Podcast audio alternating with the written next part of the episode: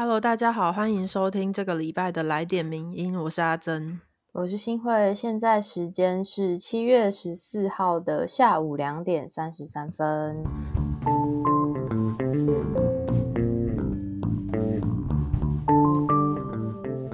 这个时间呢，有可能是我们两个最后一次都同时在家里远距录音。没错，因为下周就要开始分流，轮流进公司上班了。对，就是全面远距上班这件事情已经结束了，各位。对，我们即将迈迈入下一个阶段了。我们现在缅怀在家工作的时间。其实也持续了两个月左右哦。对啊，我觉得时间过得好快哦，对啊，每天都在没有时间、时间感很错乱的状况下就度过了。是。然后下周开始呢，我们就要回到那个远的要命王国去上班。开始通勤了。对，大家如果开始通勤，也就可以打开 Podcast 收听一下《女人放送》。真嗯，的，不知道大家在疫情期间有没有因此就是比较少听 podcast？我觉得我好像有，我也有哎、嗯，所以可能这是一个恢复上班的优点。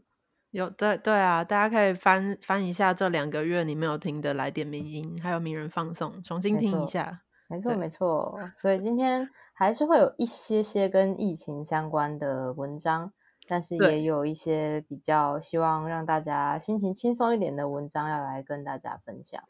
对，那首先就是跟疫情有关的文章，是关于纾困的。那嗯其实是我们的作者他写了两篇文章，那今天主要就是会详细的跟大家介绍。对，这位作者叫做甘宪基，他写的两篇，第一篇是被纾困遗漏的人，疫情重创经济，国民年金投保人怎么办？还有第二篇是纾困四点零有接住国民年金投保人吗？疫情下救急和救穷的差异。对，因为疫情的关系，其实带来蛮大的经济冲击。那除了劳动部、教育部等等的机政府机关都有推出相关的纾困方案，但是大部分都是针对原本就有在工作或是打工的族群。那所以作者的第一篇文章，他首先是质疑说，为什么由卫福部负责的国民年金投保人，在这一波纾困里面，好像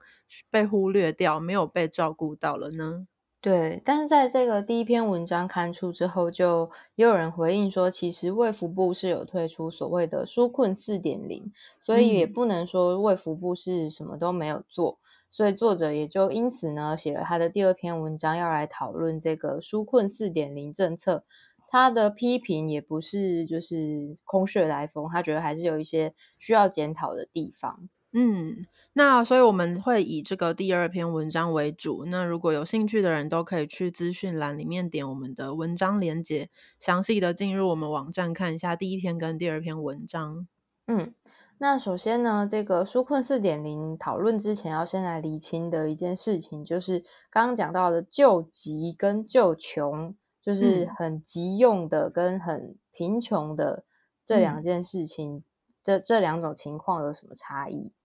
那首先，救急的部分指的是，如果一个人他平常就有固定的工作，有收入支出可以打平，但是因为遇到一些突变的变故，例如说可能突然失业或是车祸生病，那嗯这时候政府或朋友给予一次性的补助款或是借贷款，让他能够度过这段突发状况，然后过一阵子可能等他的工作能力恢复，财务收支平衡之后，他就能恢复正常的生活状态。那这个呢，就是我们所谓的救急。对，就是他突然遇到什么事，然后紧急有需要的时候，去给他一次性的帮助，这样。嗯，但反之呢，如果是所谓经济弱势的人们，也就是普遍可能会称为穷人，他们就是处于长期的收入不足，然后可能入不敷出，或是没有工作能力赚取他们的生活所得。那他们需要的就会是长期跟持续性的生活帮助，比如说像是低收入户的生活津贴，然后再配合其他就学、就业辅导计划，让这些人可以逐渐的获得生活必须的能力。但是这种在台湾以中低收入或为典型的这种救穷的措施呢，通常会伴随标准不一的财产调查制度，目的就是要证明说这个人的家庭财务状况真的很糟，已经无法长期维持他的正常生活。那这时候政府才会核发几个月甚至是一年的低收入户补助等等的。嗯，所以大家听到这边应该就可以很清楚的知道救急跟救穷之间的差别了吧？就是是救急的措施通常是短期的，然后一次性或者临时性的，然后金额也不一定会很高。它的目的主要就是让对方度过这一次的困境就可以了。但反过来说，救穷的措施呢，通常是需要拟定持续性的援助计划。那目的就是在于填补对方生活能力的不足，也因此救穷的援助期间通常会比救急来的长很多。嗯，那面对疫情的纾困，我们到底是要救急还是救穷呢？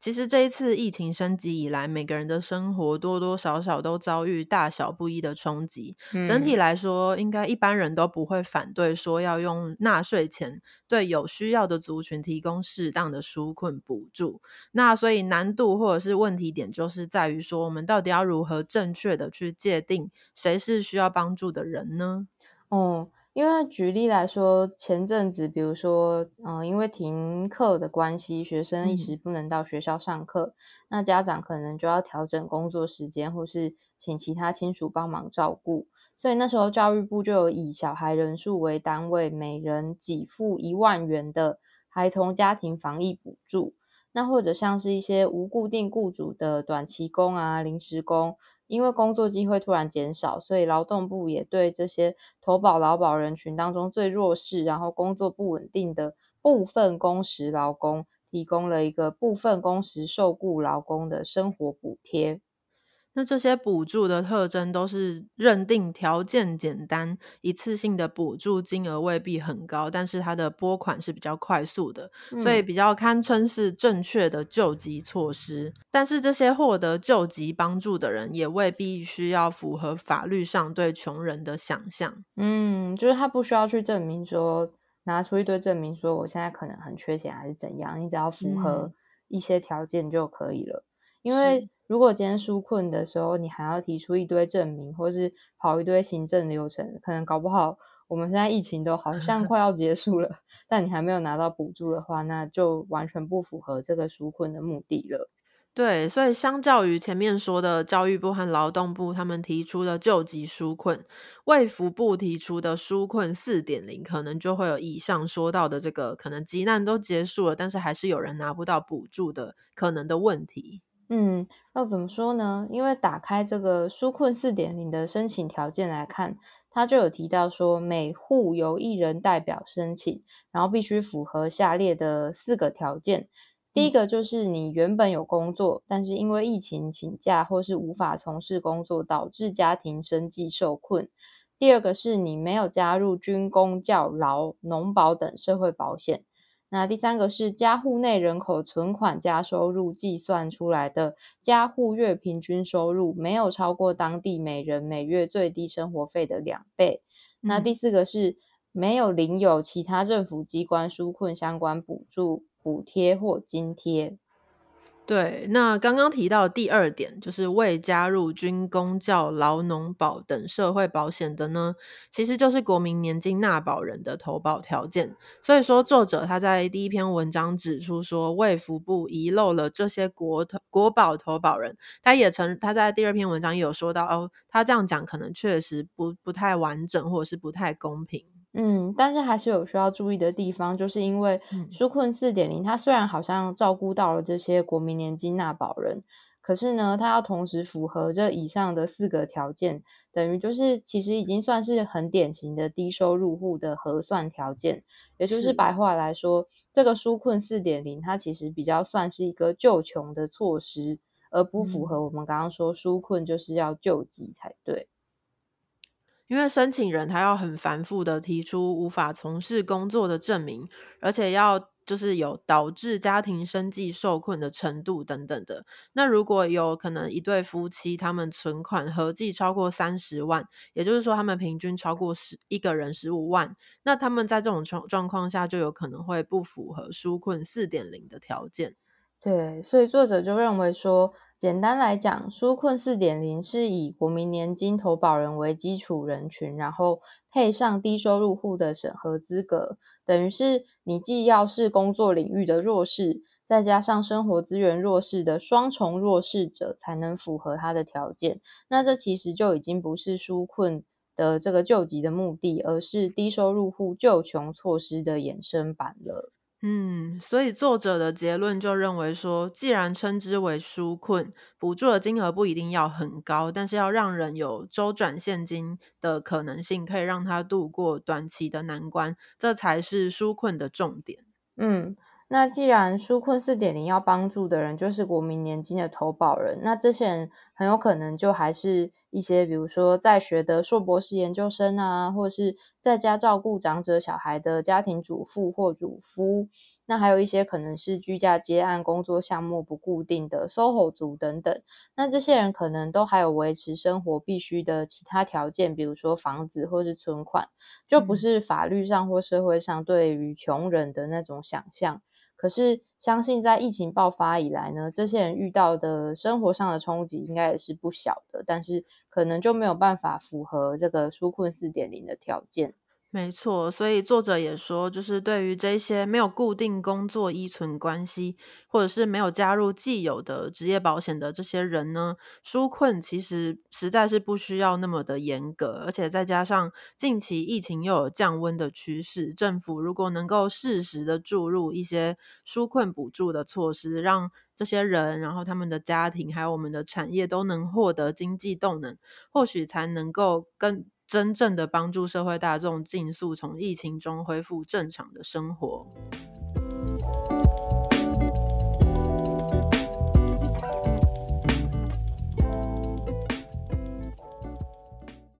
好，我们度过了这个纾困的非常硬的一篇文章之后，接下来我们要来聊一篇影评，是前阵子刚完结的日剧喜剧开场。这篇文章是我们的作者汉斯黄写的。输了就是失败吗？成功学下的鲁蛇新生喜剧开场，欢迎入座。对，因为我们上周介绍了躺平主义的中国青年的心声，那这礼拜就要来跟大家分享一下日本青年的心声。其实我 觉得，同时应该也是台湾青年的很多的，就讲到心坎儿里，可心坎儿里是吧？对，嗯。这一部呢，二零二一上半年登场的日剧喜剧开场，在六月的时候完结篇。然后它的编剧呢，金子茂树也是非常有名的《求婚大作战》还有《我的事说来话长》的编剧。那这部剧可以说是精准描绘了日本青年世代的后青春迷惘，以及他们面对生活的一些焦虑跟彷徨。对，就是如果我们面对生活，其实多多少少都会遇到一些不顺遂的的事情，那往往很多时候就会在心中浮现一些挫败感或者是质疑，例如说可能会觉得。我努力根本就不一定有回报啊，或者是觉得认真就真的输了吗？那如果你也是曾经在脑中或心中浮现过这些话语、这些质疑，然后曾经经历过这些情绪，或者是你现在就是处于这样的经历当中，那如果你是这样子的人，相信会对这部日剧非常的有感。嗯，因为其实在这一篇影评刊出之前，我是还没有看过喜剧开场的。对，至今也还没啦。然 后之前之前阿珍就有一直非常频繁的跟我推荐。还是你先来负责这个剧情简介的部分。好，来剧情简介一下，这个是我今年目前最爱的日剧。嗯，对。那它的剧情描述是，就是三位演员兼田将辉、仲野太和还有神木隆之介，他们饰演的角色是三个高中的好友，然后他们在高中毕业就组成了搞笑艺人团体 Marku Best。然后十几年来，他们就是在剧中，现在大概是快要三十岁的年纪。他们这十几年来，都是把他们生活当中遇到的一些辛酸血泪啊，写进搞笑短剧里面，然后上台出演。但是刚刚也说到，他们快要三十岁了，其实他们一直以来都没有非常顺遂，然后面对的是现实的一些残酷，所以他们不得不面对，就是说，我们到底要继续努力呢，还是我们就要就此解散了？那也就是在这个非常煎熬的时期，他们遇到了由有村架纯还有古川琴音饰演的中兵姐妹。嗯，那接下来呢，讲到这对中兵姐妹，就是有村架纯她扮演的中兵李穗子，曾经有进去大企业工作，就是那种人生看起来一帆风顺的样子，但其实她在里面呢被同事排挤，然后欺负。后来甚至也失去工作跟男友，然后从此人生就颓靡不振。然后其中让人比较印象深刻的就是他在剧里面曾经说过一段心声，我看了觉得超有感的。他就说：“真的，他说我现在还是很怕努力，能偷懒就尽量偷懒，很怕会再次因为努力而受伤。”天哪，我会不会我们会不会讲这篇文讲到哭？我现在就过敏，很想擤鼻涕。等我一下。对，就是这句话，相信很多人看到的时候，也是心里就突然被搓搓了一下之类的。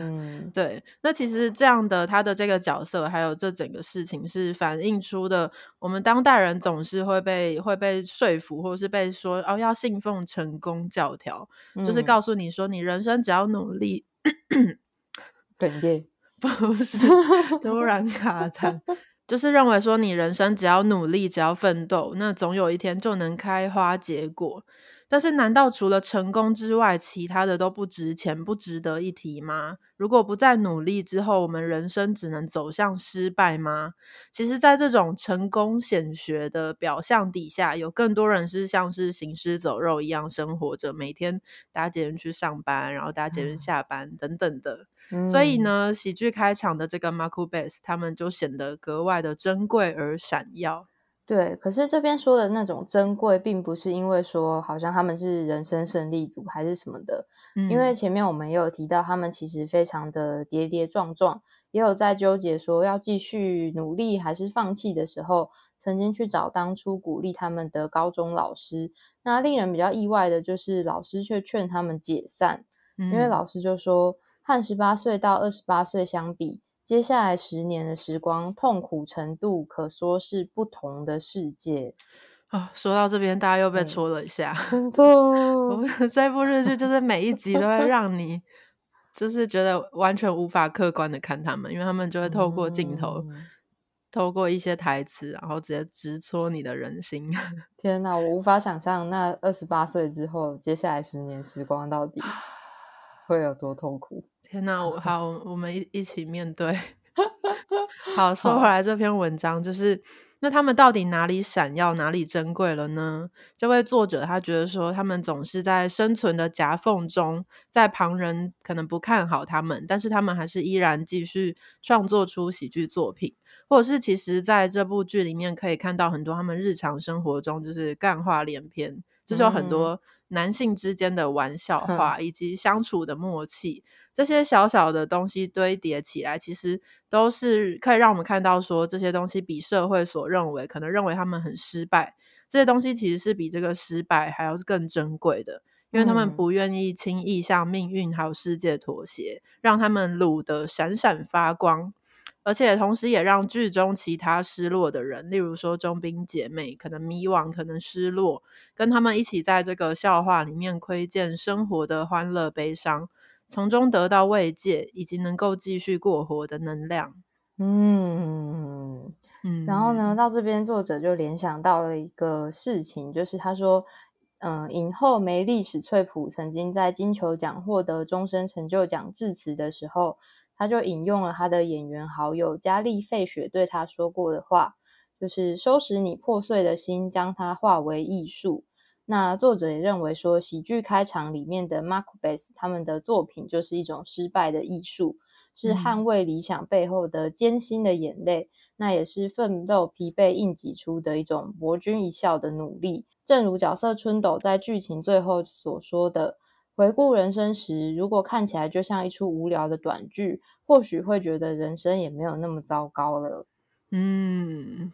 那 Macbeth 他们最终还是要面对喜剧生涯的终点。他们年少时期做的这些梦想，做了十年还是要醒来。那他们失败了吗？不，正如剧中。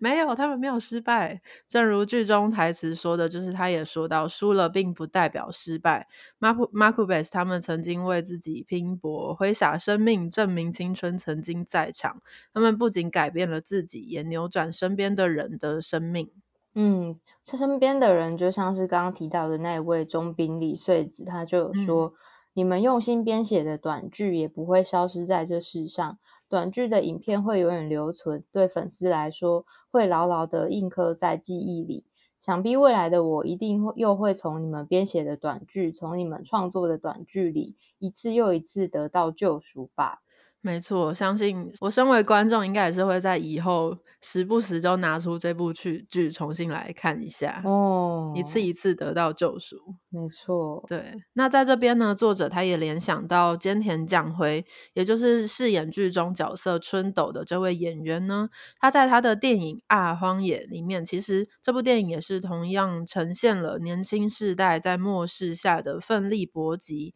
那作者他就改编了这部电影片尾的台词，他认为说这其实也能够成为喜剧开场这部剧的最佳注解。那这句话是这样子：青春宣告散场之前，请大家不要离开这里，Marcus 就在这里。哇，哦，好感动哦！我觉得我连还没，我就是因为看完这篇影评之后，才才再问阿珍一次，就是说我是不是应该要看喜剧开场。是看这这部影评的时候，我也是就是在重新唤起了当 时看剧的一些情绪。嗯，那最后他就说到，其实近代的很多日本影视作品都是用一种比较优微的角度，然后直击青年心灵的一个灰色地带。那这些作品都是用所谓这种成功学底下的一种另类新生，也可以被看作是亚洲的厌世代啊，或者是。之前讲到躺平主义的一种回应，就在告诉大家说，努力付出虽然未必有用，但这些岁月是绝不可耻的。作者最后就说，当世界持续险恶，伤害就是持续迎面而来，像是喜剧开场这样的作品，其实就提供提供了失败者一个入场券。故事里面虽然没有英雄，没有奇迹，但是能够让大家的悲伤心事对号入座，在欢笑间疏解痛楚。这就是喜剧和戏剧存在的真谛。嗯，那我可以又岔题分享一件事吗？可以，可以。我前阵子在重看韩剧《我的大叔》，不知道阿珍有没有看过？我其实还没看呢，因为我知道它会是一个很 不是一个轻松的。对，可能跟喜剧开场会不太一样，但是嗯，在读这篇影评的时候，我就有想回想到《我的大叔》，就是他也有。记录了很多失败者们的群像，然后他们可能就是过了某个年纪的中年男子，你就会觉得好像大家看到他们的时候会觉得说：“哎，这个大叔你怎么几岁了还在这边每天在那边跟人家喝酒？”但是我发现我到这个年纪重看之后，反而会对这些角色更有共鸣，就是会觉得说：“哎，失败好像也不是表面上看到的那个样子。”嗯，好的，帮大家延伸阅读。如果看过喜剧开场，可以考虑看一下。那我要延伸阅读另外一部日剧，请说《无法成为野兽的我们》哦。就是其实这因为这篇文章有提到那个成功学嘛，然后我记得那个《无法成为野兽里的我们》里面就有一句台词，其实跟这个成功学我觉得有也有点呼应到，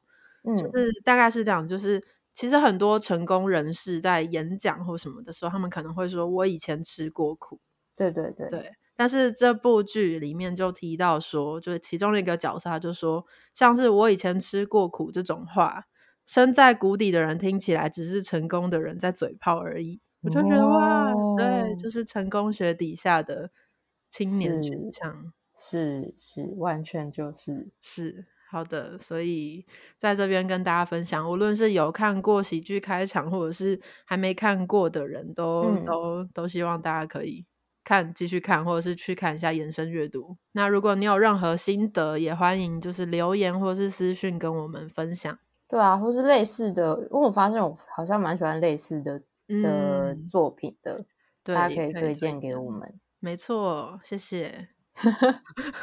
很开心，很有礼貌。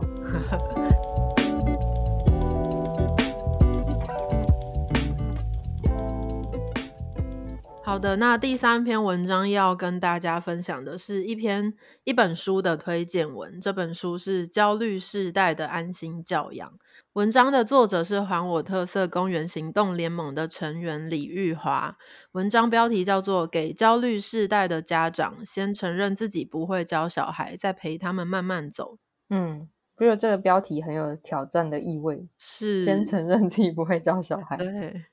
但其实这篇它的主旨，我自己是还蛮喜欢的，就是呃，大家还记得还我特色公园行动联盟吗？他们之前有来上过名人放送，然后他们主要就是在推广儿童青少年有自己的权利去游戏呀、休憩，还有鼓励儿童青少年发表意见跟参加公共事务。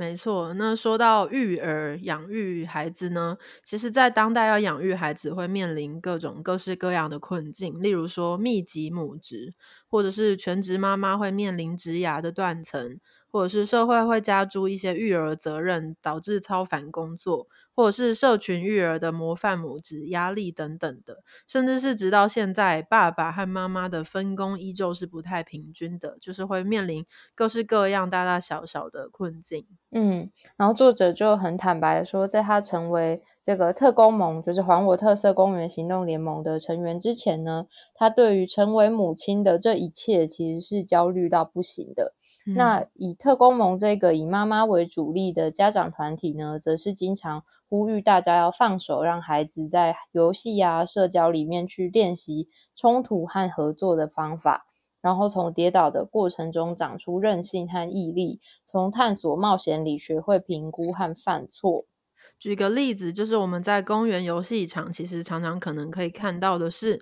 如果有个小孩他爬在一个很高的攀爬网上面的时候，有些小孩可能他会展现出害怕或退却的情绪。那这时候很常看到大人可能会对他说：“这么简单，没什么好哭的，快跟隔壁的哥哥一样爬上去就好啦。”或者是说会劝他说：“哎，太危险了，不要玩了，或者是不要再丢脸尖叫了，我们赶快回家之类的状况。”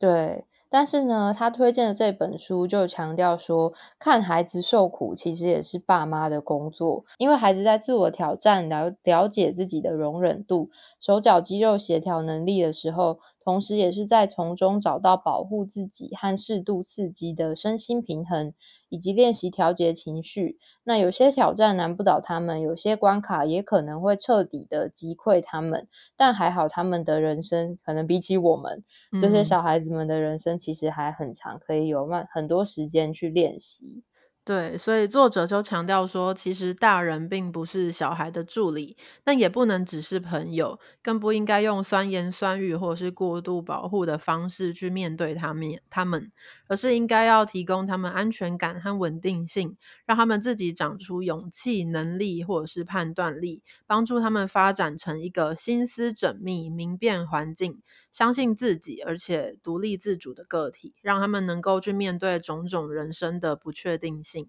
嗯，就是在讲这个小孩子的经验的时候，作者他就联想到他自己以前在学语言的经验。他说：“我们在学语言的时候，一样也会面对到未知，面对困难，需要帮助，然后可能会怠惰，也会觉得无聊，觉得腻，然后会被同才影响，有时候甚至也会想要自我放弃等等。那么，如果早就忘记长大是什么感觉的，我们这些大人，能够试着和孩子一起站在一个比较无知的位置。”或许就能够做到这本书的作者说的，帮助我们自己跟孩子培养出好奇心与热情，而不是困于对未来的焦虑里面。对，因为大人常常会注重在这件事情，它可能会引发什么样的威胁啊，等等的，然后就会面对这样子的未来的威胁等等的，做出一系列的反应。那虽然这些反应可能有助于让我们生存，但是它却不见得有利于孩子的教养。也就是无法让他们学会做出正确的决策。嗯，所以呢，他最后的结论就是我们刚刚提到非常具有挑战性的标题。他就说，我们还是先承认自己不会教小孩，甚至其实我们根本不需要会教小孩。就做个不那么用力、不那么焦虑的陪伴者。或者，即便真的觉得自己很会教小孩，也不要让小孩觉得我们是在教或是教训他，就可以跟着这本书《焦虑世代的安心教养》的作者一起，就改变这种好像你什么都知道、已知用火的态度，离开自以为是的高度，重新就是在这个焦虑世代的家长们，可以陪小孩子慢慢的成长。没错，我们其实很喜欢这篇文章，以及特工盟一直以来他们文章想要。跟大家分享的一些观念，嗯，对，大家可以回去听他们来上名人放松那一集，蛮欢乐的。但是也是有提到蛮多，就是他们对于呃教也不是教小孩，他们跟孩子相处，还有怎么让孩子去认识公共议题这件事，我觉得还蛮蛮棒的。是。因为现代可能有很多很多家长大人，就是其实蛮蛮有心想要养育小孩，但是会面临各种各样的说法，然后会有各种焦虑，所以这些焦虑反而反而跟以前相比，并没有比较少，或者是并没有因为资讯完整就变得比较简单了。哦，没错，所以也欢迎大家就是去听之前特工盟那一集，或甚至看一下这本书。嗯。这本书，哎，像算设计事务，是联联合底下联经出版出的书，是哦，对，好的，顺便打个广告，对，没错，嗯，我在今天来点名的之后，突然突然又想到一件事，好，我昨天下班后才想到的，好。就是最近不是有那个网红阿 D 出来讲那个关于忧郁症的话题吗？是，然后感觉这件事又有开始引起了一些关注，毕竟他是个影响力非常大的的 KOL 嘛。对。那我就想到，我们之前不是有做过如何陪伴忧郁症患者的 Podcast，对，就是邀请曾立新来做的一个他那一集的番外篇。对，所以感觉如果有关注这件事情的人的话，然后你想要更了解如何陪伴忧郁症患者，那一集应该会对大家蛮有帮助的。没错，而且其实名人堂也有很多针对不管是忧郁症或精神疾病或是心理健康的文章，跟 podcast 也有一些，所以大家如果有兴趣，也都可以稍微搜寻一下。对，就是给自己，或者是分享给身边的人都可以。对，毕竟要回公司上班了。对，开始忧郁。哦，好，但应该目前，呃，因为我跟阿珍还是必须处于分流上班的状态。对，所以可能在疫情完全降级之前呢，大家还是会听到我们是用远距录音，或者是有一些新的方式，或者新的人。对，来录制来点名音，大家可以期待一下，敬请期待。对，好，那今天的来点名音就到这边，希望大家听得开心。没错，那我们下周同一时间再见。如果你有任何心得的话，就记得留言给我们，我们都会看到哦。没错，谢谢大家收听，拜拜。我是阿珍，我是新慧，拜拜。谢谢你的收听，更多内容请上名人堂网站。